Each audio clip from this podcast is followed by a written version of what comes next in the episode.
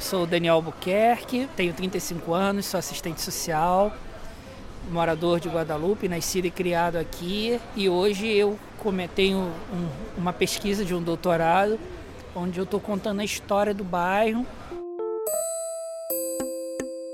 Bonjour et bienvenue sur Afluência, o podcast da Aliança Francesa Brasil. Você está ouvindo Bairros de Janeiro. Um rolê diferente no Rio para descobrir e redescobrir a cidade maravilhosa. Hors des sentiers battus com guias locais. Então, aqui a gente fica localizado no subúrbio do Rio de Janeiro, então não existe nenhum documento oficial, seja por parte do governo federal, estadual ou a prefeitura, que conte a história do bairro. E não existe nenhum outro livro produzido por alguém que conte a história do bairro. Então eu tenho feito essa pesquisa baseado na história oral. Então eu quero que as próprias pessoas contem as suas histórias. A partir dessas histórias a gente vai construindo a história do bairro. Né? Eu sempre digo que se a gente não contar a nossa história, outro vem e conta da forma como ele entende que deve ser contada. Tia Luiz! Ela é minha madrinha de crisma, é, dora bem antiga do bairro. Olá, bonjour. Estamos chegando tudo bem? Almoço, né? Nada, tudo bem. Maria Luísa da Silva Melo, 70 anos. Vim para cá com dois anos de idade. Eu fiquei morando aqui na mesma rua. Graças a Deus. Esses anos todos não tenho que me queixar de Guadalupe. A gente conhece quase todo mundo, né? A gente vai, se acostuma. E uh, então você trabalhou muito, por muito tempo na, na fábrica da Remington que tinha aqui? 18 anos. 18 anos. Trabalhei, entrei lá em 73. Até deixei tudo aqui anotadinho para vocês. Ó. Eu tenho tudo guardado. Ó, tenho a, de, a, a admissão, contrato de trabalho. Trabalhei na produção. Fiquei um bom tempo na, na linha de produção e depois passei para o escritório. Eu gostava. Tinha muita, muitos moradores do bairro que, que eram empregados? Muito, muito. Mas era quase todo mundo aqui do bairro, porque eles davam preferência aos moradores. Hoje o pessoal sai daqui para trabalhar em outro lugar distante. E as fábricas que tem aqui já não pega mais tanta gente daqui, entendeu? Isso é um fenômeno que ocorre muito aqui no, no subúrbio, é o seguinte, as fábricas que tem aqui no bairro ainda hoje, elas não absorvem mais os moradores do seu entorno. Mas não, não existe mais essa característica que era muito forte na época, em que o bairro praticamente funcionava no entorno dessas grandes fábricas. O comércio era aí, as pessoas se conheciam, né, trabalhavam, casavam, tudo naquele entorno. Eu casei dentro da fábrica Hamilton. casei em 80, 82. Muita gente casou lá, muito. Eu conheço muita gente que casou lá. O bairro tinha uma cara diferente na, na época da, da fábrica? Ah, tinha. Era diferente muito diferente. As casas, comércio. No começo não tinha Avenida Brasil. Hoje é só, é só prédios e shopping. Você está muito apegada ao seu bairro? Ah, eu sou. Eu gosto, eu não saio daqui. Eu fico triste quando alguém se muda e depois vem aqui, não, lá em Guadalupe. É muito perigoso. Perigoso está em todo lugar. Nós temos aqui para trás favelas. Você de vez em quando escuta um tiro. Mas, graças a Deus, nunca. A gente, ah, eu vivo esses anos todos e nunca tive problema com ninguém. Você, morador do subúrbio, você é criado, vamos dizer assim, culturalmente, qual é a ideia? Você precisa melhorar de vida para sair do bairro. Né? Não existe uma cultura de que você melhora de vida e com isso você vai melhorar o bairro que você mora. Né? Então, durante muito tempo existiu isso, né? E aí a gente hoje tem algumas ilhas sociais que são locais que são cravados dentro do subúrbio e que tem casas que valem dez vezes o que vale. A gente hoje tem o, a Vila Valqueire, que é um bairro próximo daqui, que as pessoas que melhoram financeiramente aqui vão morar lá. Sendo que lá uma casa igualzinha que tem aqui vale sete vezes mais do que uma que vale aqui. Mas se você atravessar a rua, você não está mais naquele bairro. Quando eu fui lá no, no arquivo da Prefeitura do Rio, arquivo oficial da Prefeitura do Rio, que teoricamente existe uma pasta contando a história de cada um dos bairros do Rio de Janeiro, o bairro de Guadalupe tinham três reportagens, as três reportagens falavam sobre casos de violência. Então, para o poder público, a história de Guadalupe se resume a isso. E com isso, as escolas acabam ficando precárias, porque tem menos investimentos, chama menos atenção, as praças acabam ficando abandonadas. Né? Então, assim, infelizmente, essa, esse estigma acaba interferindo na vida das pessoas. Então, mas o engraçado, né, Tia, isso é muito comum, as pessoas não mudam o título de eleitor. Porque não, acaba sendo uma desculpa de a cada dois anos voltar no bairro para votar e rever os amigos, rever as pessoas. Então isso também é muito comum.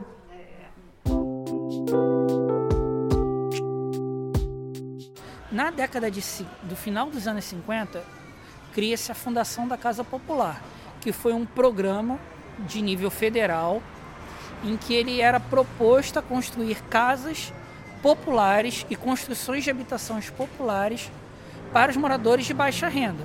E aí, é, Guadalupe acaba servindo como um balão de ensaios para essa fundação da Casa Popular. E aí acabam tendo algumas é, experiências, né, que eles tratam assim, de construções populares. A maior delas é o conjunto Getúlio Vargas. Depois a gente vai ter as casas de balão.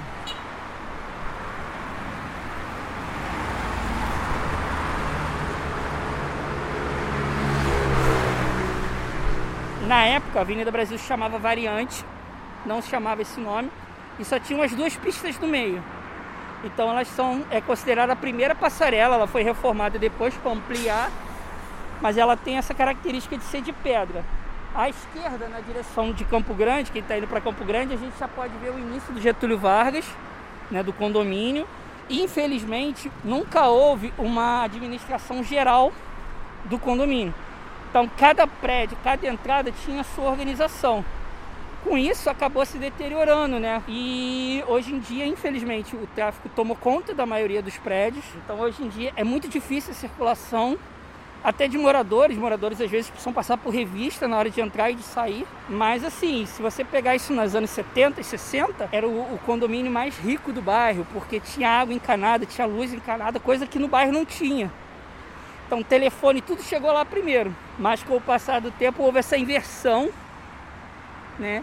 E hoje é um lugar infelizmente violento, mas que já teve o maior prédio da América Latina, que é o Bloco. Lá tem mais de 620 apartamentos. Ele tem a, o formato né, de um caracol.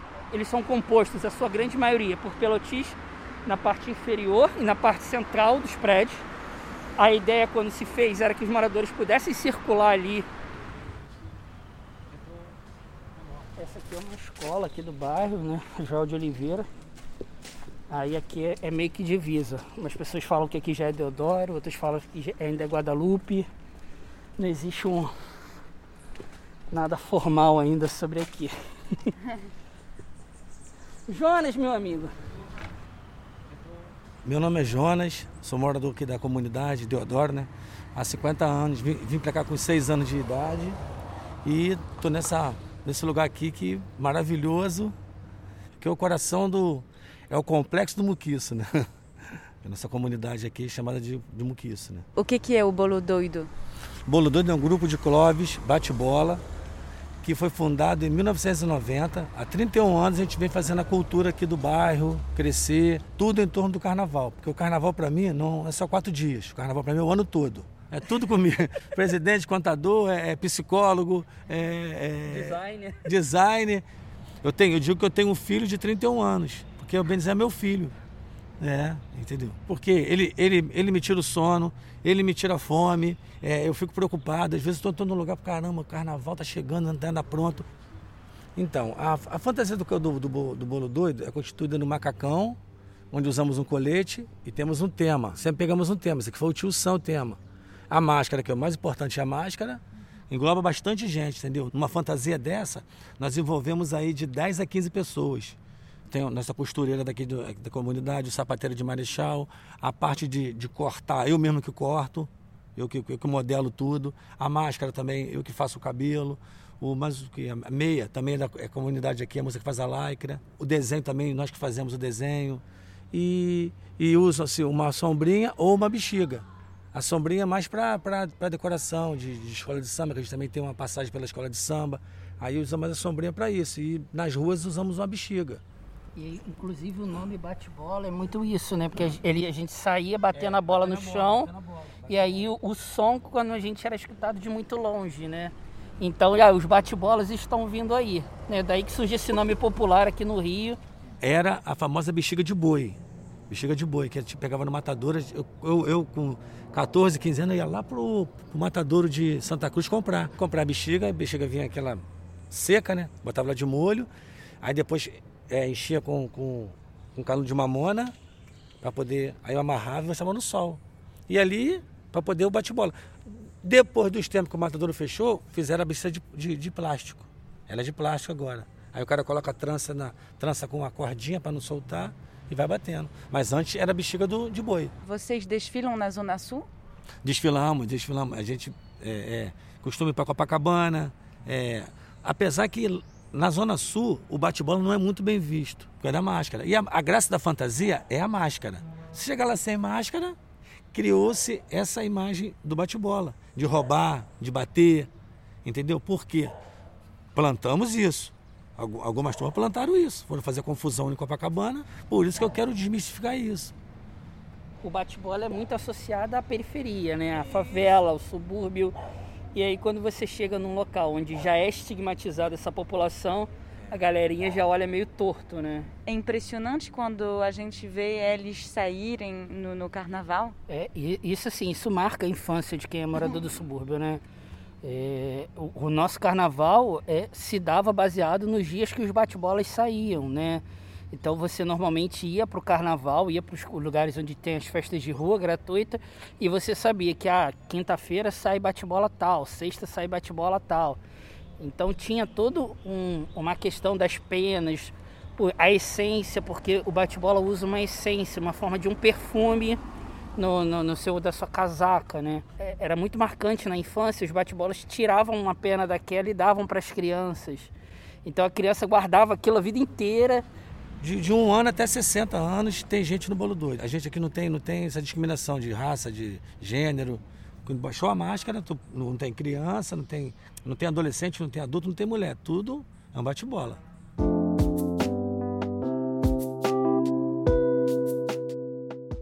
Aqui, desse lado de cá que a gente está de Guadalupe, as ruas elas tinham numerações por causa da fundação da Casa Popular.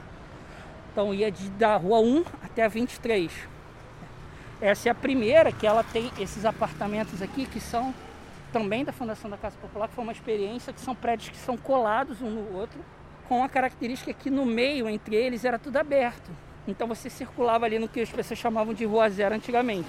E aí, mais um, uma curiosidade que o Caetano Veloso morou nessa rua quando ele veio para o Rio de Janeiro. Né, quando ele sai da Bahia e vem passar um tempo no Rio, ele mora aqui nessa rua, uma casa ali na frente. Nossa, essa aí.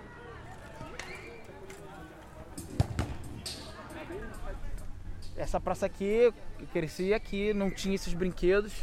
Meu nome é Léo Barros, né? É, sou nascido e criado em Guadalupe, tenho 40 anos. Você vê essa churrasqueira de moradores daqui que usam a praça, a estendeu a casa para a praça e rola vários churrascos aí. O pessoal coloca mesas e cadeiras aqui e utiliza esse espaço público como se fosse salão de festa. Isso é outra, outra, outro costume aqui que se espraiou aqui como as ruas estão vendo ali, ó, as ruas são fechadas, né? São as chamadas milícias, assim. Como é uma região muito abandonada pelo poder público, eles cercam as ruas e cobram do morador um valor, dizendo que vai dar uma, uma segurança que o poder público não, não dá, né? Os milicianos que são, a maioria oriundos da Polícia Militar do Rio de Janeiro, ou da Polícia Civil, viram se tornam xerifes de rua ou de várias ruas aqui na região e cobra do morador a manutenção. Então você não consegue, não tem mais, não tem trânsito livre, né? E você é um dos fundadores do Ponto Cine? É, eu sou, faço parte da equipe original do Ponto Cine, né? É, é um cinema popular, né? É uma sala pequenininha de 73 lugares, cravado na região de menor IDH da do cidade. E, bem, a gente quer que essas pessoas também participem do cinema, então a gente não pode cobrar um preço né, de mercado. Em 2006, o ingresso de cinema custava 15 reais. Hoje custa 22, 23, tem sala que cobra 30. E a gente falando, não, vamos botar 3 reais a inteira, 3 reais a minha entrada. Mas como é que a gente vai fazer isso? Porque cinema nenhum no Brasil se sustenta vendendo bilhete. Nenhum. Todos eles sustentam com patrocínio, né? Então é isso, vamos abrir aí, vamos colocar filme brasileiro e filme de arte. Desenvolvemos um projeto de formação de plateia chamado Promoção Social de Cinema. Que era o quê? A gente ia pegar filmes brasileiros que estavam sendo lançados, né? E faríamos uma sessão de pré-estreia e traríamos um, o diretor, o produtor, o roteirista, o ator do filme para debater com a plateia. É ingresso gratuito. Por quê? Porque se a plateia vem para um debate, eu trago um ator que está no filme, aí a, a galera vai procurar.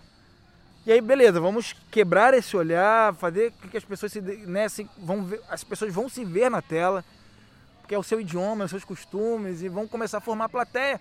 Essa pessoa que vai vir no debate, ela depois vai voltar para pagar ingresso. E não só isso, ela vai trazer outras pessoas. Cara, aquele cinema é legal, não sei o que, parará. Bom, isso foi um sucesso. A gente começou a trazer, aí começamos a trazer Cacá Diegues, que é o maior cineasta do Brasil, assim, né? Trouxemos ele, ele se tornou padrinho do cinema. Fomos trazendo vários artistas globais, que, né, a Rede Globo, assim, maior canal de televisão da América Latina. Aí bombou. A galera, caramba, tem um cinema aqui que traz os caras da Globo. E o Ponto Cine mudou a dinâmica do bairro, né? As pessoas passaram a valorizar mais o bairro. O Guadalupe, que era, uma era um bairro de uma região que só saía como notícia de violência, de segurança pública, essas coisas todas, passou a figurar nas notícias culturais. E foi assim um, su um, sucesso, porque já em 2006 a gente ganhou da Agência Nacional de Cinema o prêmio de maior exibidor de filmes brasileiros naquele ano. Até eu sair, que eu saí do Ponto Cine em 2015, o Ponto Cine era maior, tinha a maior taxa de ocupação média da, do cinema brasileiro. A gente tinha assim, a, a taxa média de ocupação no cinema brasileiro é 25, 27. No melhor ano, que foi 2009, eu acho, 2010, alguma coisa assim, bateu 31%. A taxa do ponto cine é 70%, por causa desses projetos de formação de plateia. A experiência do ponto cine no bairro e adjacências assim é, mostrou pra gente que o cinema alimenta a alma das, das pessoas e ajuda a fortalecer a consciência de um país.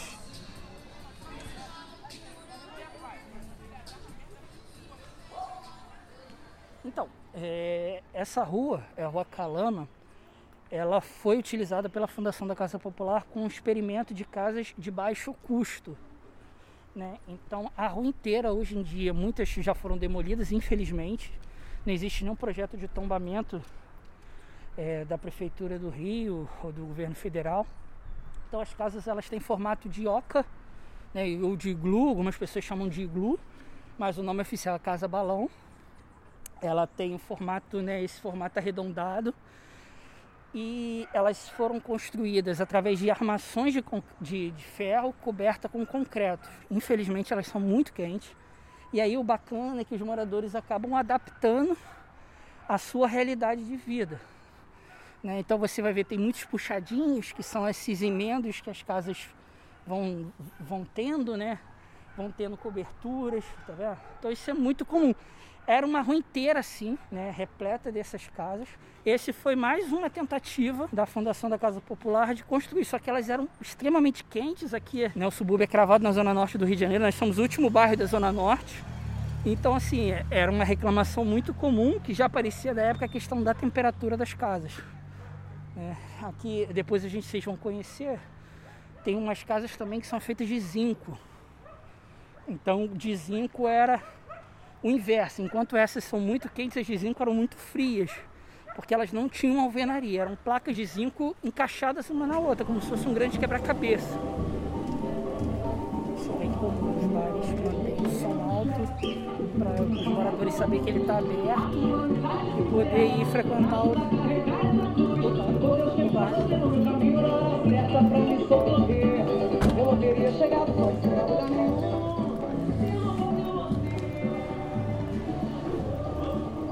Aqui é um subbairro é, de Guadalupe, é uma localidade chamada Melhoral. E o nome daqui é Melhoral porque existe uma fábrica de remédios, que era um remédio Melhoral, é, virou o nome desse bairro aqui, Melhoral, dessa localidade.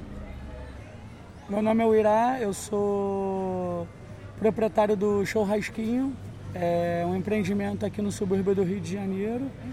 E tem uma cerveja artesanal também, que se chama Suburbana Carioca, que é a cara do subúrbio. Tal. Foi feita mesmo para a galera do subúrbio, para poder é, atingir um público que não tinha acesso a um tipo de cerveja. Cada cerveja eu tenho o nome de um bairro do subúrbio. E a primeira cerveja lançada pela minha cervejaria foi Guadalupe, porque eu sou cria de Guadalupe e eu faço ela desde 2015. Você faz tudo isso em casa? É, sim, minha produção é artesanal, não é legalizada, assim, eu faço que nem a pessoa que faz bolo e vende, eu faço cerveja e vendo para poder ter um preço mais justo. É, eu não estou para competir com grandes cervejarias. Minha intenção é difundir a cultura da cerveja e falar que as pessoas podem beber melhor, tal. Não são obrigadas a beber é, só coisas industrializadas tal. A cerveja são, é, o componente é simples, é água, lúpulo, malte e fermento. Então assim, não tem mistério. Qualquer um pode fazer uma cerveja em casa eu sempre acreditei no meu bairro, entendeu? Assim, então é, eu sempre acreditei muito no trabalho que eu poderia desenvolver no meu bairro. A primeira coisa que as pessoas falam, falam assim, tira seu negócio de dentro do bairro, porque em outro lugar você vai ficar rico e tal, ou vai dar mais certo. Mas eu nunca vi muito sentido nisso, porque em outros locais já tem coisas legais. Por que, que o meu bairro não pode ter uma, coisa legal?